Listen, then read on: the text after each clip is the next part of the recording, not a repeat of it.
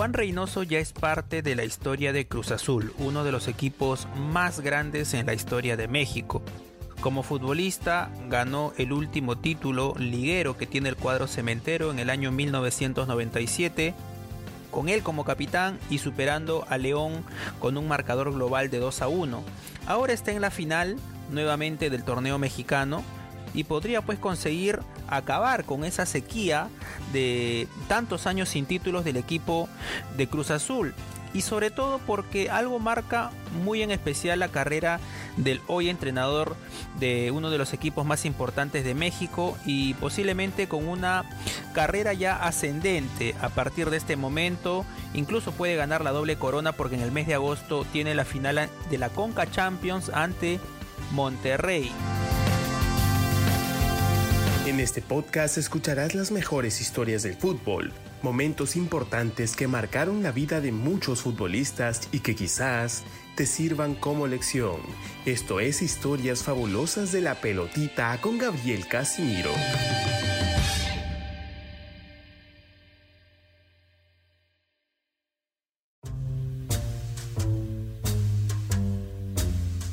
En el año 97 campeona Cruz Azul de la mano de Reynoso, con él como figura, como capitán, como lo habíamos dicho. ¿Cómo llega a México? A raíz de que él se sitúa en el fútbol mexicano. Ocurre que el año 1993 es un año muy especial en la carrera de Reynoso y que marca seguramente un punto de quiebre. Mucho se ha comentado en el fútbol peruano y los noventeros seguramente lo tienen muy en cuenta porque el 19 de enero, un día martes cayó, de 1993 ocurrió eh, algo que tal vez no se esperaba y que hoy es más común, pero en esa época fue la primera vez que se da un impacto mediático del traspaso directamente de un futbolista de Alianza Lima a Universitario. Y se trató justamente del cabezón Juan Reynoso.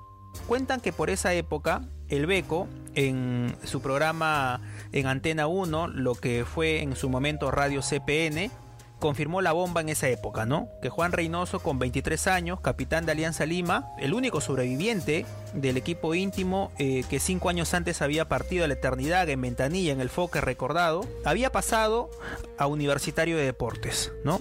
Algo sin precedentes en ese momento y seguramente el inicio de algo que ya se volvió más común en los últimos años y sobre todo en este milenio que era un traspaso directo de Universitario Alianza Lima o viceversa. Y bueno, fue una frase lapidaria. Reynoso declaró en esa época, y cito al comercio porque recogió sus declaraciones, tengo familia y quiero asegurar mi futuro. No me gustaría más adelante, cuando deje el fútbol, tener que hacer taxi para mantenerme fueron las declaraciones del hoy entrenador e ídolo de Cruz Azul de México, ¿no? Franco y realmente contundente. Obviamente cuentan por esa época también que hubo un tema también que pudo haber entrampado un poco las negociaciones, porque el eh, presidente de la U en esa época, que era Jorge Nicolini, estuvo cerca de negarse, de dar el visto bueno de ese fichaje para evitar pelearse con Beco Espantoso, que era su amigo y que en esa época era el presidente de Alianza Lima. Pero al final Reynoso presionó para que se concretara el pase porque la U iba a jugar Copa Libertadores ese año y Reynoso sabía que iba a ser un trampolín importante para poder luego conseguir su pase al extranjero que se dio posteriormente al Cruz Azul de México. Y también pues esto marcó algo que Alianza Lima tuvo que arrastrar, porque en el año 93 la U con Reynoso se proclama campeón nacional, Alianza Lima queda en segundo puesto y ese año marca 15 temporadas seguidas de Alianza Lima sin títulos, ¿no? Algo también súper, súper eh, doloroso en esa época para Alianza Lima que había perdido a su capitán, a su mejor jugador y que no había podido conseguir eh, el título, que era algo tan añorado por el pueblo blanquiazul. Ahora, en cuestiones de mercado, ¿cuánto tasaba, digamos, el pase de Reynoso en esa época?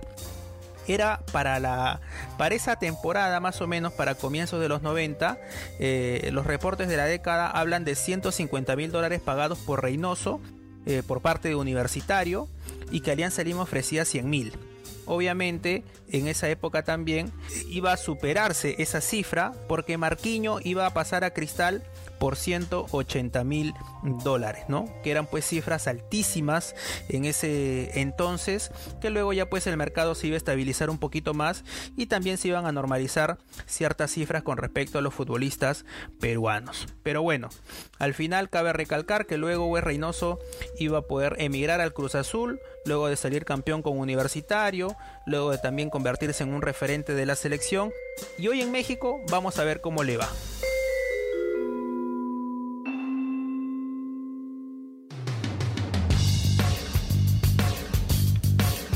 No te olvides de escucharnos. Esto es Historias Fabulosas de la Pelotita. Yo soy Gabriel Casimiro y te traeré nuevas historias todas las semanas. Si nos escuchas desde Spotify, Apple Podcast, Spreaker o Google Podcast, danos una buena valoración y síguenos para que no te pierdas el siguiente episodio. Nos vemos. Chao.